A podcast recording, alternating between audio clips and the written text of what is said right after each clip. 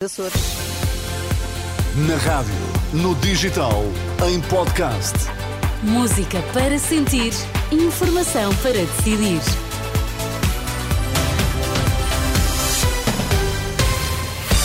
Muito bom dia e uma ótima quarta-feira. Sérgio Costa, bom dia. Bom dia. Às 8 da manhã, o que é que é importante sabermos? O Patriarca de Lisboa compromete a Igreja com indenizações às vítimas de abusos. Dom Rui Valério defende quadro alargado a todas as vítimas. Já acordo na Cimeira do Clima. E o que é que nos contas do desporto? João Fonseca, bom dia. Ana, bom dia. Artur Cabral, herói na Áustria, apura Benfica para a Liga Europa. Porto joga continuidade na Liga dos Campeões. Atenção que as temperaturas descem em todo o país. Estão agora 12 graus em Lisboa, estão 10 no Porto, 14 em Faro.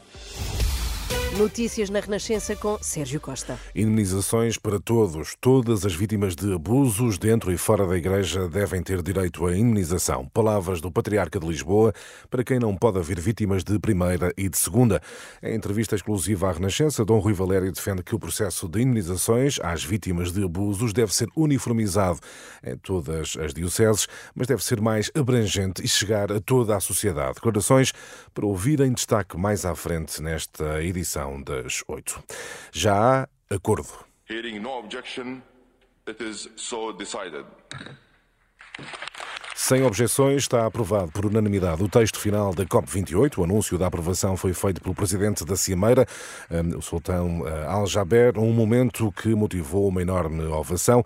As delegações presentes no Dubai chegaram finalmente a um acordo. O documento aprovado por consenso prevê o fim dos combustíveis fósseis até 2050, de forma progressiva. O objetivo é alcançar a neutralidade carbónica até essa data.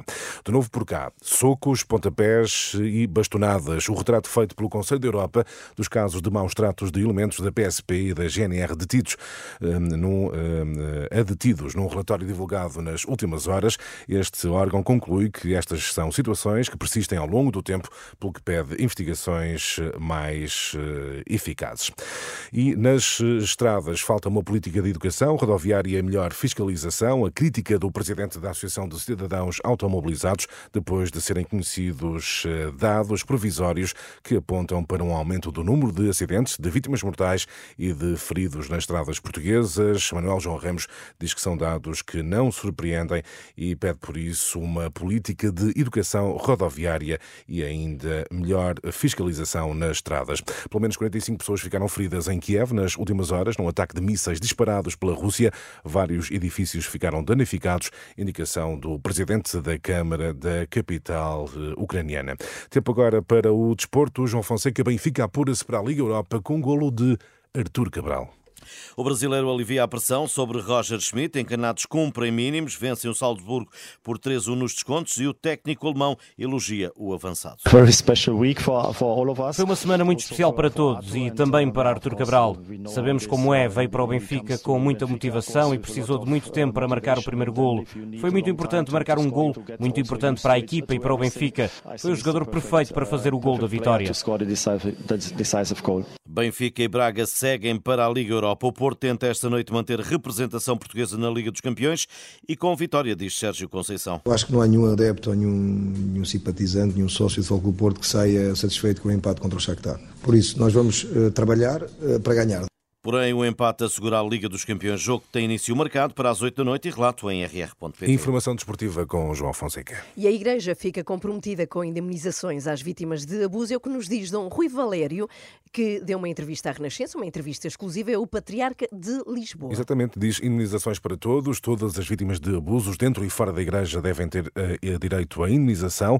Palavras do Patriarca de Lisboa. Nesta entrevista exclusiva à Renascença, Dom Rui Valério compromete a Igreja com indenizações, defende que o processo deve ser uniformizado em todas as dioceses, mas deve ser mais abrangente. Em todas as dioceses, mas eu até era mais, mais ambicioso. Então? A todas as vítimas, porque não há vítimas só da Igreja, não é? Portanto, deveríamos eh, ambicionar a que não houvessem vítimas de primeira e vítimas de segunda.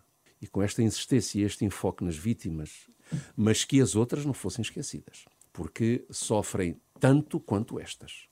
E, portanto, isso deveria ser transversal essa dinâmica e essa decisão a tomar. Ela deveria ser global e nacional. Um dia depois do Grupo Vita ter apresentado o primeiro relatório de atividade, o Patriarca lembra que o que está a ser feito resulta da iniciativa da própria Igreja. Dom Rui Valério diz esperar também neste domínio um processo alargado a toda a sociedade. Que a sociedade, sobretudo aquelas organizações, aquelas instituições, aqueles setores e franjas de sociedade que eh, também eles têm uma preponderância de menores e de pessoas vulneráveis entre os seus assistidos, eh, olhando o trabalho da Igreja, que procedam do mesmo modo, com igual transparência, com igual afinco, e eu diria aqui quase com esta coragem que por vezes nos obriga e nos remete para situações de eh, estarmos a ser crucificados, mas tudo em nome de um bem superior, um bem maior, que são as próprias vítimas. É neste quadro que, nesta entrevista exclusiva à Renascença, Dom Rui Valério reafirma tolerância zero aos abusos na Igreja. O abuso de menores e de pessoas vulneráveis é, é para mim e para nós uma razão de uma comoção, tristeza imensa.